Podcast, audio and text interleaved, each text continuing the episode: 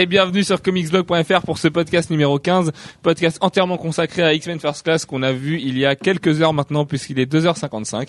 Autour de la table aujourd'hui on a Manu. Bonjour. Elodie. Salut. La chérie de Manu. Gilles, Banner. Salut. Max. Alors Max Salut. ne trouve pas de micro. Alfro. Salut. Gwen, Salut. qui promet de pas s'étouffer aujourd'hui. Voilà. Jeff. Bonjour. Jeko. Salut. Un nouveau venu dans les podcasts. Buche, un autre nouveau venu. Et enfin le dernier nouveau venu, Romain. Bonjour. Moi aussi, je suis un nouveau venu. Donc, pour résumer à peu près X-Men et moi, euh, Sullivan. Euh, donc pour résumer à peu près X-Men First Class, on est tous très très partagés sur le film. Il y en a qui ont aimé, d'autres qui ont moyennement aimé, d'autres qui ont pas trop aimé, d'autres qui ont pas du tout aimé. Donc euh, ça devrait donner un podcast où au moins il y aura un peu de débat. Il y a certains qui ont aimé pour de mauvaises raisons et certains qui n'ont pas aimé pour de mauvaises raisons, comme dit Manu. Donc on va commencer d'abord par ce qui va pas, on va commencer par ce qui fâche. Donc euh, Banner et Max, je vais vous laisser la parole puisque c'est surtout vous qui êtes concernés par cette partie-là. On va commencer par les effets spéciaux. Gilles.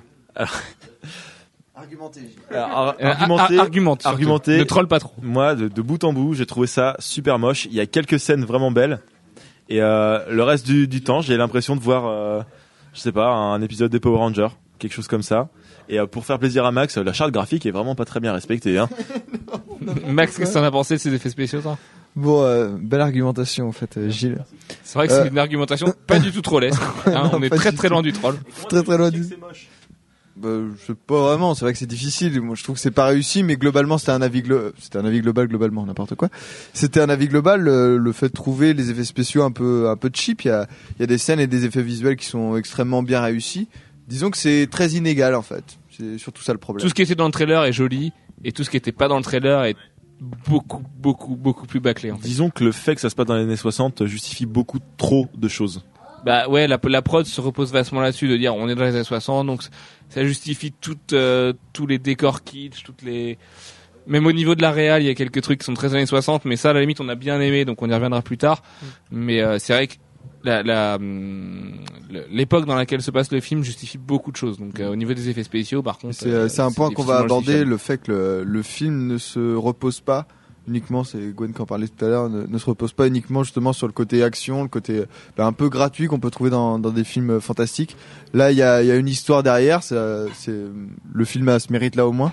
Et du coup, les effets spéciaux sont pas, euh, les effets visuels, sont- visuels ne sont pas le seul élément qu'on. Ah oui, contrairement à. Transformers, par exemple, c'est pas le Voilà, seul truc Transformers, s'il y a plus d'effets visuels, il y a plus rien du tout quoi. Ah ouais. Non, c'est vrai qu'il y a un vrai scénario, il y a des vrais dialogues, mais ça, on, on y reviendra tout à l'heure.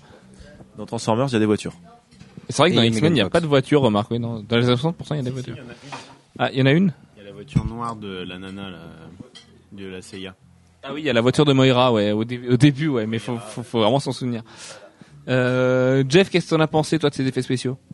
Les effets spéciaux, non, moi j'ai m'ont pas Par rapport à Thor, par exemple, on avait beaucoup crié contre les effets spéciaux de Thor. Mais moi j'ai bien aimé les effets spéciaux de Thor et euh, plutôt pas tellement aimé ceux de X-Men euh, First Class. Bon, ceci dit, je les trouve pas désastreux non plus. Hein. Euh, c'est juste que il y a des moments où c'est un peu kitsch, oui. En fait, les scènes les plus réussies sont celles où il y a le moins d'effets visuels. Euh, on en reparlera dans la partie spoiler, mais il y a des scènes qui sont euh, vraiment bien réalisées, bien introduites, qui ont des bons dialogues et euh, qui se passent finalement d'effets visuels ou de d'effets spéciaux liés au pouvoir des, mutants impressionnantes et pourtant hum, ils arrivent à amener de très belles scènes comme ça. J'en profite pour rappeler un détail sur le sur le podcast. On va faire les, la première moitié, ou au moins le premier tiers du podcast sans spoiler. Donc si vous n'avez pas encore vu le film, vous pouvez écouter jusque là. Et puis euh, on vous donnera un signal. De toute façon, euh, ce sera comme d'habitude, ce sera Bob l'éponge ou euh, ou Patrick l'étoile de mer ou je sais pas, je sais pas quelle autre personne euh, de de Nickelodeon ou tu- enfin voilà ce genre de personnage viendra vous signaler que de toute façon on passe à la partie spoiler. Et là si vous n'avez pas vu le film fuyez parce qu'on pourra se permettre de dire des choses euh, vraiment euh, que vous n'avez pas envie de savoir si vous l'avez pas vu. Donc euh, donc voilà on va reprendre. Euh, le casting on en parlait tout à l'heure. Ça ça a beaucoup beaucoup beaucoup fait débat entre nous puisqu'il y a du très bon du moins bon et du pas bon du tout dans le casting. Donc Gwen voulait ajouter quelque chose? Juste pour dire que le faux me faisait penser à Cyclope. Euh, Voilà. la, la- dans la première apparition du fauve quand, quand Hein il apparaît dans le film Ouais, ouais, mais même, euh, Sous sa forme même humaine, physiquement, euh, euh, l'aspect, quoi. C'est L'acteur en fait. C'est, c'est, c'est, ça m'a vraiment fait penser. euh, on, on le voit dans, le, dans la mimique du personnage, quoi. Au début, ouais, moi, là, quand il est arrivé au tout début avec ses lunettes, avec euh, ce côté, cette petite mèche, le côté propre, en fait, Voilà. de, de, mais Ça, Boy ça, Scout aussi. ça, oui, ça, c'est le problème. Enfin, moi, je sais que perso, j'adore Cyclope le perso, mais euh, le l'acteur qui a été choisi dans la première trilogie X-Men pour jouer Cyclope, c'est le pire acteur possible, quoi. Le mec, il est, il est plat, mais c'est, c'est incroyable. Enfin, c'est James Marsden, on rappellera son nom. James Marsden, ouais, qui est, qui est un habitué des séries télé. Voilà, on se demande pourquoi maintenant. Il est très Euh, mono. euh, Mono expressif, ouais. Voilà. Complètement, ouais. Ah ouais, ouais. bah, Alex, c'est pareil. Alex qui adore Cyclope, c'est son perso préféré, avait détesté ce perso-là aussi. Et il y a ce côté-là chez, chez Hank McCoy, le côté euh, geek un peu, je m'efface derrière euh, Xavier parce que c'est le big boss, alors que Cyclope, il est loin d'être ça dans les comics en fait. Oui, mais là, là, dans X-Men First Class, le fauve joue, joue bien. Enfin, l'acteur du fauve joue bien. Alors que dans la, la première trilogie, euh, le mec qui jouait Cyclope, euh, il était juste. Voilà, l'acteur qui joue le fauve, on l'a vu dans Skins notamment, c'était le héros de Skins saison 1 et 2. Euh, j'ai qui avait pas du tout le même rôle. Si c'est Tone, donc Tony, donc Anthony. Euh, donc, enfin bref, le héros, celui qui est le beau gosse dans Skins euh, saison 1 et 2, et, et c'est lui. Et j'ai mis du temps moi à le reconnaître perso, mais euh, c'est vrai qu'il joue plutôt bien, mais qu'il y a quand même ce rappel incessant à Cyclope quoi. Ouais, il joue plutôt bien le rôle qu'on lui a attribué. On lui a dit de le jouer comme ça, je suppose. Mais voilà, le, mais c'est ça qui est un peu emmerdant pour nous lecteurs de comics, c'est que le rôle de Hank McCoy, il est, il est vraiment binaire et plat quoi. Il y a, il y a, il y on en a, a euh, parlé tout à l'heure comparé euh, au, au fauve dans, dans les comics où c'est un, un leader quelque part. euh, tu disais un leader qui s'assume pas, mais c'est ça. hein. Et là, il est vraiment trop effacé. ouais, c'est le sidekick de Xavier. Ah bah là, c'est vraiment un suiveur, ouais. Pour le coup, c'est vraiment le perso d'équipe euh, X ou Y. euh, bon, on y reviendra dans la partie spoiler, mais il y a là, cette scène avec Mystique quand même où il s'affirme un petit peu en dehors des autres, en dehors des autres mutants, où lui, il vit mal certaines choses. Mais à part ça, c'est vrai que c'est vraiment un perso qui est très très effacé, quoi. Le coup de la transformation psychologique, on en a parlé tout à l'heure quand il se transforme en fauve, c'est pas un spoiler parce que vous l'avez vu, vous avez même vu sur les visuels euh, de, trailer. de- les trailers, euh, dans le sens où quand il se transforme en fauve, quand il a l'apparence d'un fauve, il va changer au niveau caractère, ce qui peut justifier le côté. euh, on peut supposer qu'une fois en fauve, il va s'affirmer en fait, ce qui, ce qui peut justifier en fait le côté quand il est euh, euh, sous forme humaine, juste avec ses pieds un peu un peu bizarroïdes, bah il est plus effacé, il est plus timide parce qu'il est pas. euh, c'est intéressant, je trouve, de justement jouer sur ces, ces différences-là, le contraste euh, après sa, enfin avant et après sa transformation, le côté beaucoup plus agressif euh, une fois qu'il est en. Bah là, c'est un peu le défaut d'un film choral où il y a euh, pff, au moins 10 persos principaux. Si t'enlèves Magneto, qui est vraiment le héros du film, Mm. et Xavier à la limite, et que tu, tu prends ceux qui viennent derrière, donc les seconds couteaux, t'as quand même au moins 8 seconds couteaux, et ça donne euh, 5 minutes par personnage, et en 5 minutes, bah t'as pas le temps de développer vraiment la psyché Oui, du perso, clair, ouais. Et la, la, le- toute la dramatique d'un Mm. tel et un tel, et ça donne un Beast qui est hyper binaire, quoi. C'est Beast humain, il est, il est comme ça, et Beast en fauve, il est des- comme ça, et pff, comics, fini, ouais. quoi. Mm. Ça, Bah, pour continuer sur les personnages, on peut, on peut dire ce qu'on a pensé en général de Xavier. Je sais pas, vous, par exemple. Bah ouais, Xavier, ouais, qui est quand même le sens. Il y aura peut-être dans la partie spoiler. Bon, je- on peut déjà parler de Xavier, ouais, en tant Juste que tel, de ça- la performance de James McAvoy au moins. Peut-être avant ça, euh, dire quand même, je sais pas si c'est un, enfin non, je- on peut le dire sans spoiler, que comment ils sont présentés les persos, c'est n'importe quoi. Enfin, c'est le supermarché. On dit, toi tu fais ça, toi tu fais ça, toi tu fais ça. Hop, ça dure 5 minutes et on découvre tous les persos d'un coup à la suite. Ouais. Ouais, mais c'est un film choral encore une fois. C'est une De toute façon, le, d'amener le, le film, la on en découverte. a assez parlé en off, euh, c'est Magneto First Class et à la limite Magneto et Xavier First Class. Et du coup, les autres sont là euh, pour faire le film choral. C'est un peu des faire valoir. Donc, euh, oui, c'est vrai que c'est vrai que les persos sont introduits de manière ultra rapide. Mais est-ce que est-ce que c'est vraiment gênant? Je sais pas parce qu'on est quand même face à des persos qui de toute façon sont des persos secondaires même dans les comics. Oui, Que ce soit Havok qui est quand même euh, le Cyclope 2, Ouais, euh, Havok, que ce soit. Banshee qui est un mutant, euh, pff, voilà. Emma Frost, elle est importante depuis 94 et Morrison. Euh, Ouais, et je- les, les gens lui préféreront Jean Grey quoi qu'il arrive. L'introduction des personnages, je pense pas que c'est ce qu'on peut vraiment reprocher au film, étant donné que tu vois, il dure 2h20, ils ont quand même essayé de l'allonger pour faire durer une histoire, pour faire. euh, Puis il y a quand même cette fameuse scène en mode des- euh, buddy movies où tu vois Xavier et Magneto vraiment vraiment euh, alliés et qui cherchent vraiment à monter une équipe et où il y a le fameux cameo dont- sur lequel on reviendra tout à l'heure. Moi du coup cette scène-là je la trouve chez aussi elle est complètement à côté de l'ambiance du film parce que c'est une ambiance où c'est bon enfant, tu les vois allongés sur les marches de la fac et tout en mode tout va bien, c'est le soleil, on boit des bières et tout. Alors, juste Mais, arrête, euh, c'est pas les marches de la fac, c'est le Lincoln Memorial. Oui, non, mais c'est le Lincoln Memorial. Non, mais tu vois ce que je veux dire, c'est tu, tu vois tu vois Xavier qui est allongé, euh, avec avec un costume de hipster et tout, en genre euh, ouais, on va révolutionner le monde et tout. Enfin, tu vois ce que je veux dire C'est c'est vraiment pas l'ambiance que t'attends du film en mode dramatique avec la, la, la crise des missiles à Cuba, quoi. Ouais, mais alors pour le coup, c'est vraiment euh, Magneto et, euh, et Xavier First Class plutôt que X-Men First Class. Bah oui, mais ça, ça, ça, c'est très ça, c'est le problème du film. Et les personnages portent, euh, portent le film, euh, enfin Magneto, Xavier portent le film à eux. Et Jeff, qu'est- qu'est-ce que t'en as pensé toi qui qui est lecteur de comics? Non, je suis assez d'accord. Effectivement, on est beaucoup plus centré euh, sur Magneto et Xavier, et plus sur Magneto que sur Xavier. Vas-y Jeff. Et euh, et du coup, euh, oui, tous les autres personnages sont assez secondaires, euh, à part euh, peut-être euh, le grand méchant. euh, et puis euh, peut-être Mystique. Mystique est et- quand même assez important. Étonnamment. assez- et Mo- Moira McTaggart qui, qui est aussi assez importante. Bah, Moira, Voilà. elle a le problème d'être là, super importante pendant la première heure du film, et après elle disparaît complètement. Quoi. Alors, ouais, euh, sauf à la fin. Max me dit, je sais pas si on l'a dit encore, que l'acteur qui joue Magneto est vraiment très très bon.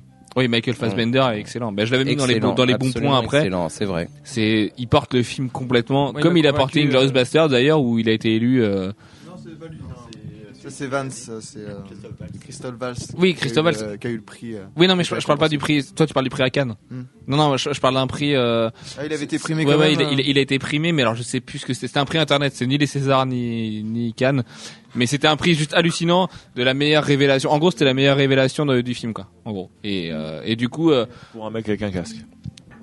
Mais, mais c'est vrai que comparé à, à son précédent film, on retrouve un peu euh, ses attitudes qu'il avait dans Inglourious Bastard où c'est euh, il, est, il a un jeu euh, bah, il est froid et ouais, manipulateur. il quoi. est froid, manipulateur, je sais pas, on en parlait tout à l'heure de, de la présentation magnétique nous dit Gilles. Mais euh, l'aspect euh, Manu, Manu le disait très bien, c'est vrai que là, il faisait finalement plutôt Il est honnête dans ses ouais. démarches. Il est sincère. Il y a une part Mais ça, dans... faudra qu'on en parle dans la partie spoiler parce que chaque personnage Ouais, on reviendra dessus. Ouais. Ouais, puis il est vraiment là pour le coup, il est vraiment très fidèle aux comics euh, de ce qu'on avait évoqué dans le podcast spécial Super Vilain, où Magneto, on le comprend tous finalement dans sa quête de vengeance et de rédemption. Enfin, de rédemption, oui et non, ça dépend des périodes. Euh, on, le- enfin, il- Ça dépend de la façon dont il mène le. tout le monde peut s'assimiler à lui en fait, ce qui lui est arrivé. Je veux dire, la Shoah et le Troisième Reich. passé, ouais. Enfin, on réagirait, on réagirait tous pareil. C'est finalement, c'est peut-être le plus humain voilà. des super-héros qui voulais quoi. C'est le mec qui a les réactions les plus humaines. euh. Par contre, je, suis pas d'accord. Enfin, j'étais pas là pour euh, ce podcast-là. Je l'ai écouté et je suis pas d'accord. Euh, il justifie des trucs, mais il justifie des trucs un peu trop facilement. euh. Bon, la Shoah, ok, il pourrait. bah, alors du coup, à la limite, il ferait payer les nazis. Il veut pas charcler toute l'humanité. Ouais, mais il tombe dans les mêmes travers qu'en fait euh, que dans, dans lesquels sont tombés euh, Hitler et Himmler et ses copains, dans le sens où pour lui la mutanité est vraiment supérieure et représente le futur. Et euh, en fait, en fait, c'est- marrant, ça fait très Lars von Trier de dire ça, mais quand tu te mets à sa place, et ben t'arrives à le comprendre le mec. Et c'est triste, mais t'arrives à te dire oui, est- le mec il est en face du futur, et il se dit c'est nous le futur, il faut l'imposer maintenant parce que sinon de toute façon on va se faire, on va se faire éliminer et on va tous passer à côté de quelque chose de grand. Il y a un point qui est abordé quand même. euh, c'est pas vraiment un spoiler parce que c'est la première scène du film où on voit le- l'enfance en fait des des deux protagonistes principaux, euh, Magneto et Xavier, et justement où euh, il y a le le climat social qui est différent. Où on voit Xavier qui est quand même dans la grosse baraque de riches, tout va bien pour lui. Et, euh, pendant ce temps, t'as quand même Magneto qui est dans les camps. quoi. Mais Xavier qui est déjà à Westchester, qui devient l'académie Mm. après d'ailleurs, c'est sa rencontre avec Mystique. Et, euh, et pour revenir sur cette scène, bah Manu, je te, je te laisse revenir sur la scène avec Magneto qui nous a plutôt marqué pour un point assez marrant. Et la scène avec Magneto, en fait, ce qui est assez énorme, c'est que la première scène du, du film, c'est une copie exacte de la première scène du premier X-Men d'il y a 10 ans. Euh, C'est-à-dire qu'ils ont reproduit exactement la même scène avec les, enfin avec le, nouvel acteur qui joue Magneto. Tout ça pour nous introduire euh, ensuite euh, la vie de Magneto au camp. Et, et c'est assez, assez impressionnant au début. Enfin, si on se souvient pas exactement de l'acteur original, on sait pas trop, on sait pas trop s'ils ont copié la scène ou pas. Bah moi perso en fait j'ai vraiment eu le doute dans le sens où c'est les, exactement les mêmes plans de cam. J'ai rematé X-Men sur W9 euh, honteusement il y a quelques semaines et c'est exactement les mêmes angles de caméra et du coup moi j'ai eu le doute. Je me suis dit mais si c'est le même acteur, c'est des scènes bonus qu'ils avaient tournées il y a quelques années parce que le mec forcément il a grandi depuis, enfin depuis 10 ans. T'imagines qu'il a plus la même tête et, euh, et j'ai trouvé ça juste super balèze pour le coup et c'est un vrai clin d'œil à la première trilogie. Sauf que là, l'acteur, il joue super mal. Oui, mais Le les gosse. acteurs, en... mais ça- La VF, il fait beaucoup. Sachant que voilà, faut voir qu'on l'a tous vu en VF ce soir, personne de nous l'a vu en VO, et que finalement, quand t'as vu les trailers en VO, rien que les trailers en VO, bah ça influe énormément parce qu'il y a Non. plein de choses qui passent très très mal. Honnêtement, le, le gosse, enfin Magneto gosse, quand il s'énerve, je lui donne mais zéro crédibilité. On dirait qu'il va faire caca le machin. C'est exactement comme Wolverine. Je suis pas d'accord du tout parce que là, c'est un gamin. Tu imagines, t'es un gamin. Tu, tu découvres des pouvoirs, tu sais pas comment ils fonctionnent. Le fait qu'il teste sur la pièce, tu vois, il fait un peu n'importe quoi parce qu'il il sait pas comment le maîtriser, son pouvoir. Ouais, enfin, quand tu vois ce qu'il met en colère, euh, ouais, non, il- ça aurait dû finir autrement. Quoi. Ouais non mais même après il est vraiment euh, énervé et bon voilà, enfin à un moment il s'énerve. Euh, J'avais l'impression de voir Christophe Willem qui fait caca. Vraiment. Ça c'est un beau troll. Non, J'ai- c'est pas un beau troll. Il ressemble à rien, il ressemble à rien, il est il est tout tout au perché sur son pantalon Non mais et il est tout courbé et il est tout crispé dans tous les sens. ceci dit, il y a quand même une dimension dramatique. Euh, bon, micro spoiler, bouchez vos oreilles 5 secondes parce qu'on peut pas passer à côté de celui-là. C'est le fait qu'il se venge pas à ce moment-là en fait. Il, il, il a, il a les moyens de le tuer. Donc euh, la, la personne en face de lui. Donc ça on le spoilera pas quand même parce que sinon on va tout spoiler. Il contrôle pas, il fait n'importe quoi. Non, non. juste.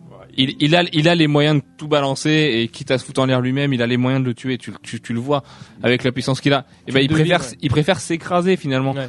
Et ça c'est hyper révélateur du perso derrière qui va qui accepte de s'écraser devant Xavier pour devenir le magnéto qu'il est ensuite. Ou alors c'est parce que s'il mourait maintenant ça servait à rien. Le film il s'arrête.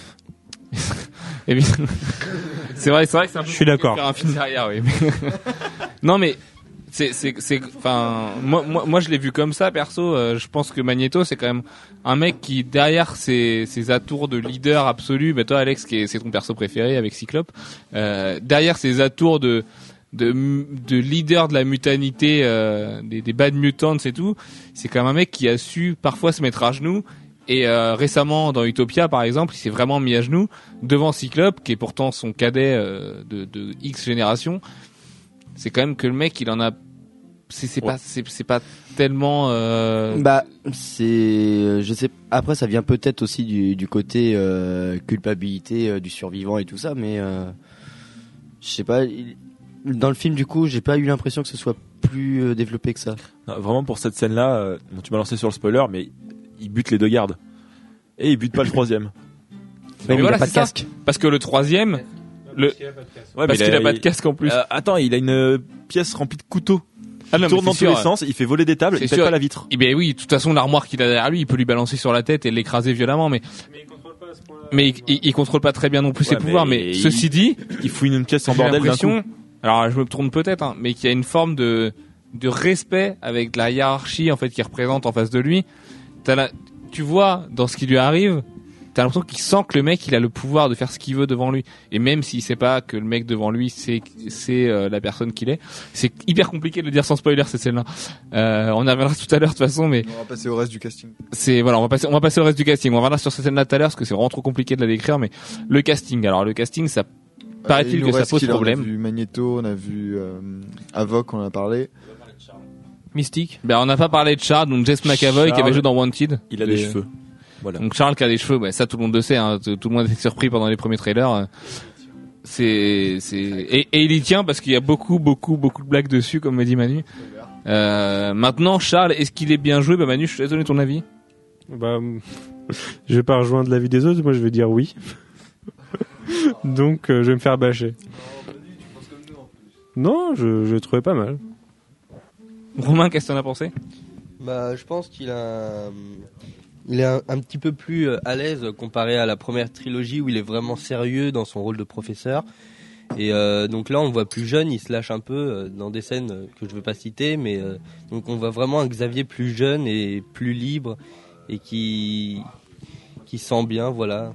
Xavier un peu fou. Pour les lecteurs de comics, ça rappelle Trouble de Mark Millar et Terry Dodson, où une tante May qui est normalement euh, super rigide, voire frigide, elle devient, euh, elle, elle devient la, la tante May qui s'éclate et qui se tape, euh, voilà. euh, bah, Ah, ouais, je l'ai, euh, je l'ai pas lu ça. On va, lis-le parce que c'est donner c'est la assez marrant. référence, je vais Ok. me jeter dessus. Moi. Ça, ça, ça donne, ça, c'est quand même l'origine de Peter Parker Ça et ça surprend.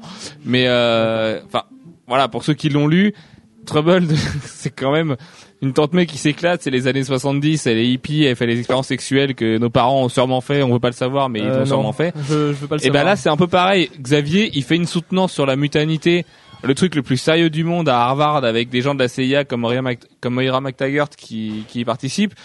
Et le mec derrière, qu'est-ce qu'il fait? C'est qu'il va draguer des, des nanas en faisant un billard, quoi. Oui, voilà. Et, et c'est se met et la ça, gueule. Ça, casse euh, complètement. Et il se met la gueule, comme il boit des coups.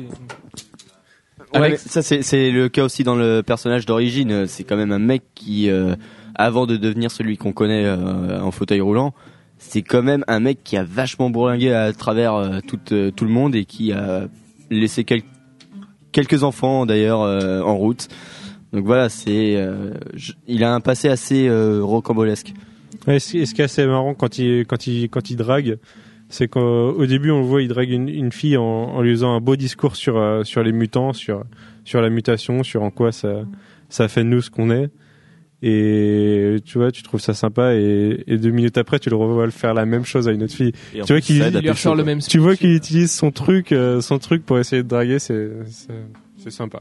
Mais oui, mais derrière justement ce côté sympa, et ben moi je trouve que, mais là faut un peu aller chercher loin, essayer de faire un peu de mauvaise foi pour sauver le film, mais euh, ça, ça révèle le côté manipulateur de Xavier qu'on connaît dans les comics, où Xavier c'est pas du tout l'ange qu'on pense qu'il est, c'est pas du tout euh, le professeur gentil qui pense qu'au bien de la mutanité et de l'humanité, et finalement il a aussi quelquefois servi ses intérêts personnels, et ben je trouve qu'on retrouve vachement ça dans le film. Mais Il y a un moment, dans il y a- l'écriture du personnage, mais pas dans le jeu justement de James McAvoy. Par contre, James McAvoy le joue trop happy, le joue trop euh, puppy, comme disait Bush tout à l'heure. Poupy. Euh, il le joue vraiment trop. euh, voilà, c'est la fête. euh, on boit, on boit de la Grimbergen, on est content, quoi. C'est, c'est un, peu dommage. Ceci dit, il a quand même une phrase à un moment qui dit "J'ai fait trop de promesses." Bah ça, c'est quand même un vrai clin d'œil au lecteur de comics parce que Xavier, ça fait quand même, euh, oui, enfin spo- spoiler moitié. Euh, c'est quand même un truc qui est récurrent depuis 2007. Euh, le complexe du Messie, admettons Oui. la naissance de Hope, euh, depuis cette période-là, quand même, Xavier, il est quand même en balotage défavorable et euh, il a du mal à Bah, revenir. surtout quoi. depuis Deadly, Ge- Deadly Genesis. ouais. Oui, enfin surtout depuis Deadly Genesis, ouais, limite on remonte à 2006 avec Andrew Baker à ce moment-là. Mais sachant que Dudley a été un petit peu effacé de la continuité, genre de choses, c'est un petit peu compliqué d'évoquer, mais Hmm, mais non, on, on- non, on, peut- dire depuis Deadly, ouais. C'est dans la continuité. hein. Oui, c'est dans la continuité, mais pas tout, notamment Darwin. Bref, on en parlera en off. Et euh, le reste du casting, bah le reste du casting, c'est les jeunes mutants, euh, donc Banshee, Avoc, euh, Angel qui ressemble à Pixie mais qui n'est pas Pixie parce qu'elle en fait elle est Angel et qui crache des choses de sa bouche. Euh, Kevin Bacon, bah voilà Kevin Bacon. Si on va quand même s'arrêter sur Kevin Bacon, parce qu'il est assez impressionnant. Il a un pur nom. Un pur nom. Oui, bah Ke- Kevin Bacon, ça fait ça, faire 15 ans qu'on le vanne sur son nom, le pauvre. Euh, Kevin Bacon, Alex, qu'est-ce qu'est-ce que t'en as pensé? Donc Sébastien Shaw dans le film, donc le grand méchant du film. Alors c'est, je voyais pas du tout Sébastien Shaw comme ça, mais par contre, euh, je l'ai trouvé euh, plutôt convaincant euh, dans son interprétation du personnage. C'est, euh, je le voyais plus plus badass, plus costaud, et là il fait euh, aristocrate pervers, et j'aime bien ça en fait. Mais comme le, le vrai- comme le, comme le vrai Sébastien. Shaw en fait. Comme le Sébastien Shaw de Joss Whedon par exemple avec John Cassaday sur Astonishing. Ouais, X-Men. mais même dans le run de, de Whedon, il était plus. euh, il était plus, il était plus musclé déjà. Ouais. donc, euh, il Ouais. ressemblait à Wolverine déjà parce que le premier chapitre Ouais, où on le voit ça. apparaître, c'est un jeu sur sa ressemblance avec Wolverine. Et Gilles, tu voulais dire? Bah, moi, je trouve qu'il est fort parce qu'à un moment, il a quatre bras. D'accord. Jeff, qu'est-ce que t'as pensé de Kevin Bacon? Toi qui es lecteur de Euh, comics et qui du coup connais bien le Sébastien Shaw du Club des années. Le vrai. Oui. Euh, bah, en fait, j'ai un peu du mal à adhérer parce que le, ça change pas mal de choses par rapport au, euh, au personnage. Euh, et puis j'ai un petit problème sur la fin euh, de cohérence qui, qui me gêne. Et mais bon, c'est tout. On y revient dans 10 minutes, promis. Toi, Jeko, ça t'a, parce que toi, t'as lu Alors- par exemple John Cassaday et Joss, et, et Joss Whedon, donc tu, tu connais Oui. un petit peu le perso dans les comics avec ses belles roues flaquettes et tout. Ouais, ouais, ouais. Euh, moi, il m'a convaincu. Je l'ai trouvé euh, assez charismatique. Il est quand même vachement refait physiquement, euh, Kevin Bacon. Ouais. C'est, il vieillit mal ce mec quand même. Hein. Il est tiré quoi. C'est le botox. Enfin, faut, faut, Et faut il a arrêter. toujours eu un visage particulier de toute façon. euh. Ouais, mais là, là, c'est impressionnant. La ressemblance avec Michael Jackson est quand même vraiment frappante. Hein. Ouais, je pense que non, mais le- la coke a dû bien aussi. euh, Ouais, apparemment, il est passé par. euh, ouais. Il est passé par des choses pas faciles. Du coup, ouais. Moi, Mais ça, je pense que c'est son nom de euh, famille. euh. Moi, je retiens surtout ces deux, ces deux acteurs-là par rapport au film euh, Magneto et, euh, et Sébastien Shaw, quoi.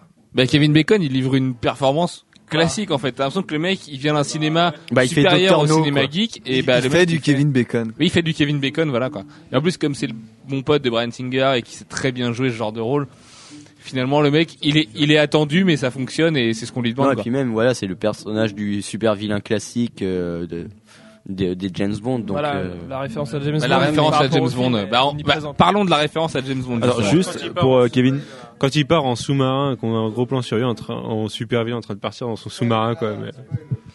juste pour revenir sur Kevin Bacon, je trouve qu'il est un petit peu trop prétentieux pour ce qu'il est. Mais ça veut pas dire grand chose. Mais euh, enfin, il joue. tu parles par rapport au personnage ou à Bah, l'acteur en fait, il joue euh, un, un peu de façon prétentieuse par rapport au personnage qu'il est censé être. Mais sauf que le Bah, personnage. le, le est- personnage est quand même comme il censé être quasiment tout puissant dans Ah, le il est film super puissant. Ouais, mais justement, enfin, voilà. Alors, il y a aussi ça dans le film. euh, voilà, pourquoi lui?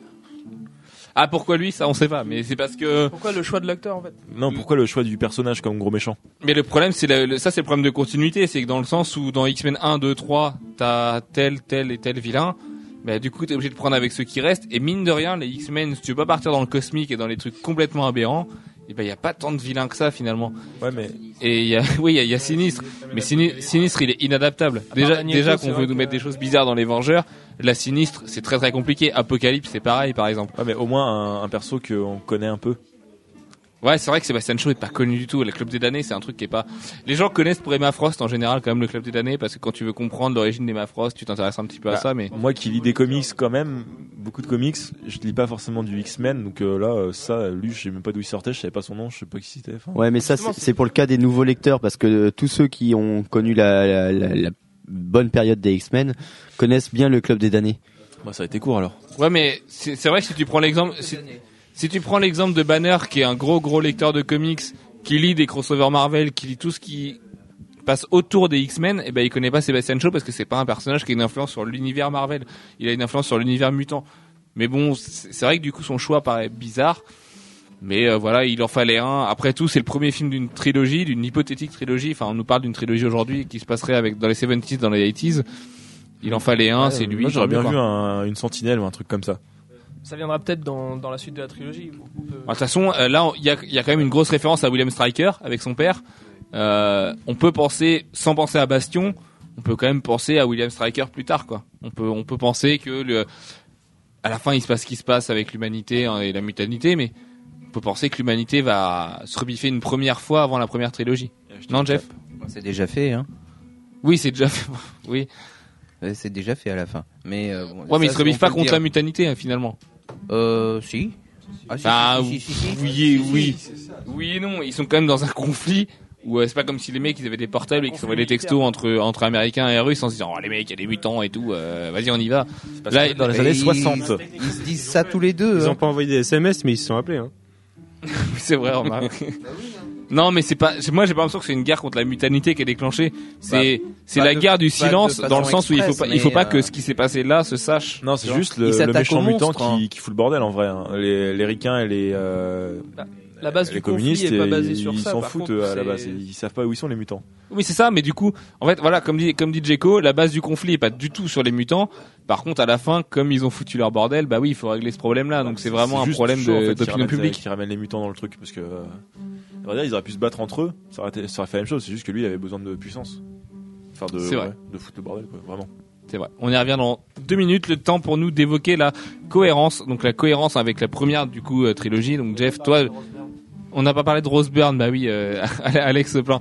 Rose Byrne, donc Moira McTaggart, euh, qui des moi, moi perso, j'adore Moira dans les comics parce qu'elle a une importance en tant que mère en fait. Mais là, Bah, Ah, en en, fait, en dehors, en dehors d'être très belle et d'avoir des scènes absolument délicieuses, je l'ai pas trouvé. bah, en fait, en euh, dehors du nom du personnage, il y a rien qui. C'est ça, voilà. Ouais, mais Je, pense- je pense qu'elle vit sur le nom de Moira, quoi. Une très belle robe. Elle a une très belle robe, oui. Et ce Qui, qui, qui est lui en à est très joli aussi. C'est vrai. Mais d'ailleurs, pour parler de la cohérence, si on fait la cohérence avec la, la trilogie originale, euh, Moira McTaggart apparaît dans le troisième film. Sauf que c'est son personnage original, c'est un docteur. Et là, non. C'est vrai, ouais. Ouais, Premier point de cohérence quand même qui est un peu, euh, un peu euh, écorché, c'est que Moira, ouais, apparaît dans X-Men 3 et qu'elle est pas du tout dans le même rôle que Moira. Alors ça, c'est intéressant de voir que le film a le cul entre deux chaises parce que il fait tout pour recoller à X-Men 1 et 2.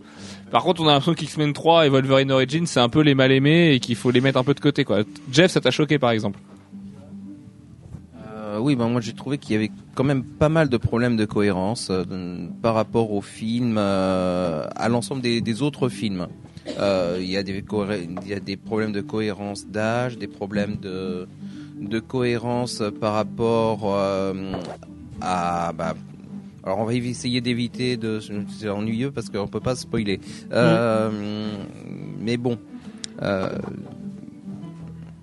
ouais non sans, sans développer, sans, sans aller dans les, dans les exemples, c'est compliqué. Bah là, étant donné qu'on c'est la dernière partie avant spoiler, on peut peut-être passer à la partie spoiler. Allez, on passe à la partie spoiler, comme ça, de toute façon, on sera moins frustré, ce sera moins dur pour nous de parler du film. Donc, euh, malheureusement, Bob l'éponge est très loin en train de jouer de la guitare, donc euh, ce sera un générique. Tiens, Bûche, tu voulais ajouter? Euh, bonsoir, c'est Patrick l'étoile de mer. Spoil. D'accord, donc voilà, donc Patrick l'étoile de mer vient de vous... Merci Patrick. Merci, merci Patrick. Merci, merci. Donc bref, voilà, on passe à la partie spoiler. Donc Manu, tu peux reprendre sur la partie cohérence et spoiler comme un malpropre. Attends, juste Alors avant- attention si, si vous n'avez pas vu le film, éteignez le podcast maintenant. Juste avant, je peux dire que Hank McCoy sait pas courir. C'est de la part de Bush. Et on explique pourquoi quand même, c'est que oui, il y a une scène où Xavier court et moi c'est même pas c'est même pas McCoy, c'est Xavier qui me choque dans cette scène-là. C'est que James McCoy, n'a- James McAvoy n'a jamais appris à courir de sa vie, c'est pas possible de courir aussi mal. Ouais, mais Et que du coup, il y a, il y a- on dirait les effets spéciaux de la, scène, de la série Flash des années 90 Mais oui. où Hank McCoy fait le tour de Westchester et arrive. Enfin, ouais, bref. le, le problème, C'est c'est que Hank. McCoy, il est censé être fort et Mais pas voilà, Flash. surhumain, mais d'un coup, il trace, il fait la vitesse de la lumière, il a fait le tour du château. Voilà, l'autre, il a fait même pas 50 mètres. D'accord. Enfin, bref, Merci. un exemple typique euh, comme quoi ils ont vraiment mis le paquet sur le, le teaser et euh, tout ce qui tout ce qui vient après, bah ça c'est c'est c'est pas terri- c'est pas terrible quoi. À toi, Manu. Revenons-en à la cohérence. Moi, je sais pas ce que tu avais comme exemple en fait, Jeff. Euh, Oui, je sais plus. Moi, j'ai deux exemples. J'ai le, le casque de Magneto et Cerebro en fait. ouais, C'était à ça que je pensais. Euh, dans la trilogie originale, il me semble que Magneto nous explique que euh, s'il est capable de se protéger des, des, des- de la lecture de pensée de Xavier, c'est parce qu'il a, il a conçu Cerebro avec lui et qu'il a, il a pu se concevoir un casque pour s'en protéger. Et là, on, et là, c'est complètement pas ça. C'est-à-dire que c'est Hank McCoy qui a conçu Cerebro. Et vas-y, le cerveau en espagnol. le cerveau. même la réplique la plus nulle du film, puisque tu penses qu'il y a une blague derrière cette réplique, mais en fait il y a juste rien. C'est une explication, c'est tout. Donc voilà, donc c'est Hank qui a créé Cerebro et le casque, le fameux casque de Magneto. À la base, c'est le casque de, de Sébastien Shaw qui a été créé par des Russes. À la communiste. demande de Sébastien Shaw, et on sait pas comment, et on sait pas pourquoi. Et voilà. Et comment, pourquoi, on ne sait pas. C'est sûrement pour se protéger des meufs Frost. Sachant que les Russes ne connaissaient pas l'existence de la mutanité, et ça c'est énorme, parce que Sébastien Shaw il leur dit les mecs créez-moi un casque qui coupe de, tous les télépathes, de tous les télépathes, était pas mais sans savoir que les télépathes existent. Donc euh, ils ont juste mis de l'adamantium à bloc, ils se sont dit bah vas-y on a trouvé un métal et tout, c'est peut-être pas ils mal. ont mis de l'adamantium ska. Ah pour faire russe d'accord. Pour faire russe. Oh mon dieu Donc, oui, Adamantumski. Adamantumski. Euh, ouais, toujours est-il que, ouais, c'est vrai que l'explication du casque, c'est, c'est bof comme russe, hein. L'explication du casque de Magneto est pas terrible, terrible. C'est comme l'origine de ses pouvoirs. Pas vraiment l'origine de ses pouvoirs, du coup, parce que l'origine, elle est naturelle, puisque c'est son évolution, c'est un mutant. C'est la... Oula, Tom Laforge se réveille. C'est la mutation, nous dit Tom Laforge. Toujours est-il que, du coup, Magneto aurait été euh, cobaye, d'ailleurs, il fait une référence là-dessus à un moment, d'une expérience de Kevin Bacon, donc de Sébastien Shaw, pendant qu'il était général du Troisième Reich, qui aurait développé ses pouvoirs magnétiques et qui en aurait fait quelqu'un de capable de soulever, euh, de déplacer des paraboles et de soulever des, des sous-marins. Disons qu'il l'a éduqué parce que Bah, il a éduqué, voilà. Comme Xavier éduque les Voilà. jeunes mutants avec Avok, par exemple, qui arrivent pas à tirer sur des poupées. euh. Mm. Mais bon, ça- Avok qui fait du hula hoop. D'ailleurs, on remarquera que la technique de Shaw, c'est de se servir de la colère de, de, de, de Eric pour, pour utiliser ses pouvoirs. Alors que Xavier, au contraire, pour, la- pour apprendre à les contrôler, il va, euh, Il va lui mettre des bougies dans il va lui mettre du calme dans son cerveau. c'est beau. Beau. il lui met une scène avec des bougies dans sa tête. C'est tout. Mais non, c'est, euh, c'est, souvenir mais oui, mais en, mais en- fait, Alors, voilà, c'est, c'est un souvenir heureux avec sa mère, je sais pas si et vous avez remarqué comme moi que c'est pas la même dame. Que Mais la si c'est la même début. dame. Elle a pas Mais la si même c'est tête la même. tout. Alors là, Elle a les mêmes yeux d'héroïnomane et tout. euh, si si, c'est la même, je t'assure. non.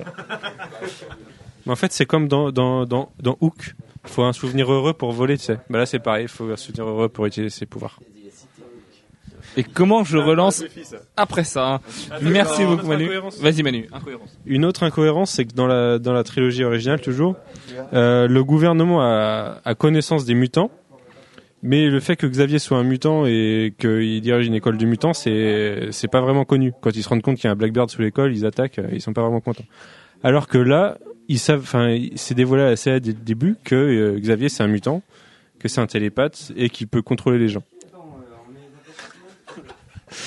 Excuse-moi pour celle-là. Euh... Une autre incohérence Manu Désolé. je suis pas forcément super concentré. Euh, alors, niveau incohérence, il y a l'âge de, euh, de merde, comment, Alex, L'âge de- Alex Summer. d'Alex, euh, par rapport- Avoc Ouais, Avoc, qui fait du hula hoop, euh, qui, en fait, qui en fait est censé en vrai avoir plus ou moins l'âge de Scott, et qui là arrive euh, euh, à la vingtaine d'années dans le film. Explique et- pourquoi il fait du hula hoop quand même parce que Ah oui, alors j'explique pourquoi ça il fait fait deux du mois hula que hoop. vous dites. Parce qu'en vous êtes fait, en train de dire qu'il fait du hula hoop, mais euh, peut-être que les gens ne comprennent pas. ce J'ai un, hoop. j'ai un gros problème, c'est que je suis fan de Havok et donc ça m'a beaucoup marqué, c'est que Havok fait du hula hoop avec des cerceaux magiques et les lance. Des cerceaux d'énergie. c'est- ça, non, c'est des cerceaux magiques. Je suis désolé. et c'est pas d'énergie, on sait pas d'où elle sort. C'est Bah, de ce la qui est emmerdant, voilà, c'est qu'Avoc, normalement, il absorbe l'énergie cosmique et non pas solaire, Plus et- les rayons Summers. Plus les rayons solaires, et du coup, il est capable de les relancer, Non, sauf que là, solaire. les rayons Summers, ah oui, c'est vrai que c'est Oui, les rayons c'est- ils, ils peuvent pas se toucher l'un et l'autre, c'est vrai. Si, non, lui, il peut mettre sa race à, à, à Scott. Hein. Non, il peut pas, il peut Ah. pas se toucher l'un et l'autre. Si, si, justement, si, c'est ça qui. Oui, mais tu as trop regardé X-Men Evolution, petit enfant, Ah, ça ne compte n'importe pas. quoi. Euh, je m'en fous, je vais regarder la 3, je me barre. Toujours est-il, toujours est-il, on a rencontré le présentateur de KD2A qui faisait X-Men Evolution, mec. Et blague pas avec ça, parce que c'est un mec hyper sympa. Et, toujours, toujours est-il que c'est vrai qu'à un moment, il est dans un, il est dans un abri atomique et qu'il arrive quand même à lancer ses rayons. C'est un peu gênant pour le lecteur de comics, en fait. Oh, c'est Magnifique un truc- remarque d'Elodie euh, qui, qui veut pas le dire là, mais quand il dit qu'il va défoncer l'abri, il y a Xavier qui lui répond vous inqui- t'inquiète pas, c'est fait, c'est un abri anti-atomique. Sauf qu'ils sont à l'intérieur de l'abri. C'est-à-dire que quelque chose qui arrive de l'extérieur, ok, mais à l'intérieur, je veux dire, T'as si raison. Très bonne remarque ça. J'ai pas fait gaffe, mais c'est vrai que c'est complètement con. Hein. il peut l'exploser l'abri de l'intérieur. Il y a pas de problème avec ça. Mais bon, Il explose pas, enfin, il voilà. fait du feu sur des briques. Ce qu'il faudra m'expliquer. En fait, s'il aurait fallu faisant mettre. Avoc avec dehors hoop. et tout le reste dans le hangar, là ça aurait été logique. Mais un, peu- un- un peu plus ridicule pour le coup. Niveau incohérence, vous en avez noté d'autres ou D'ailleurs, oui, d'ailleurs, Avok, dans, même au sein du film, Avok, il arrive pas à contrôler ses hula hoop, donc il lui file son petit harnais magique. Et à la fin, Il il, perd son harnais magique, mais il lance ses hula hoop euh, nif comme ça, il fait headshot dans les ailes. Mais parce qu'il a appris à se contrôler.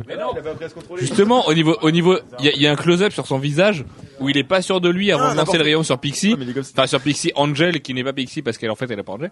Et parce crache des boules de feu. et du coup, il est pas sûr de lui et il touche que son aile alors qu'il veut la toucher elle. Mais finalement, il crame son aile il donc peut crame quand même les, les quatre ailes d'un coup. Non, il, il- non, il, il en crame qu'une. Non, il, a, il en il, crame a, qu'une. il en a au moins une de chaque côté. La, la gauche supérieure qui crame. Non, il y en a, moi j'en ai vu au moins une de chaque côté. Non, non, non. Ouais, mais la deuxième pas trop, elle peut voler, tu sais, elle est là, elle est. Laissez vos commentaires pour savoir Ah, si vous avez vu les deux côtés latéraux. Latéraux. Je voudrais, je voudrais en revenir. euh.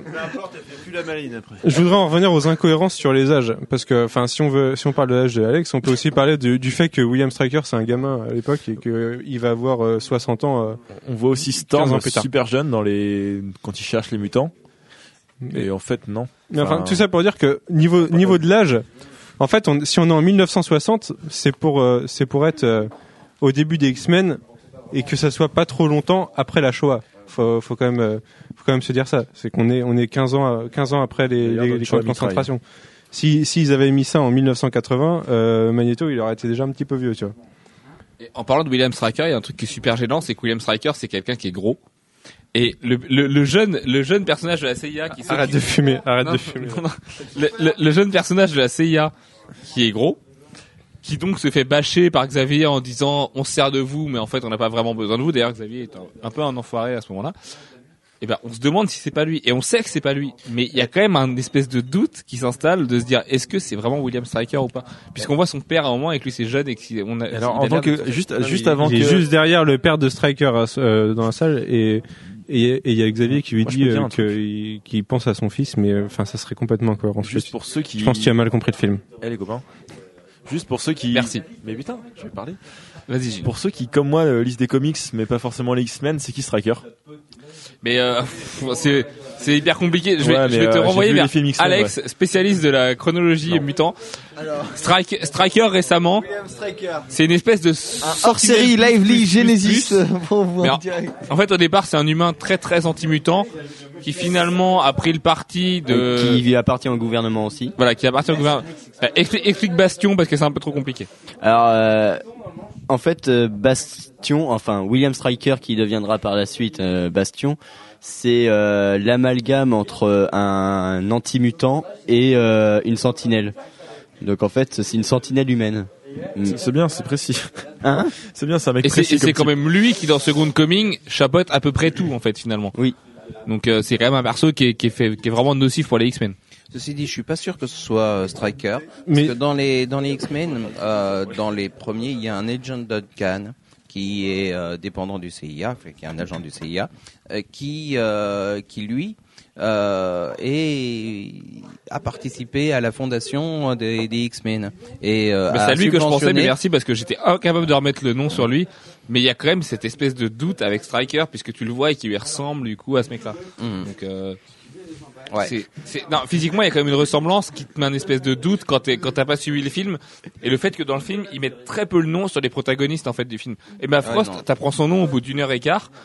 Azazel, il y a son nom deux fois dans le film. Euh, Worldwind, il y a jamais son nom. Whirlwind, non, non, Euh, c'est quand même, c'est quand même le, on dirait, on dirait, tu sais, les- l'espèce Whirlwind. de, Whirlwind, Whirlwind.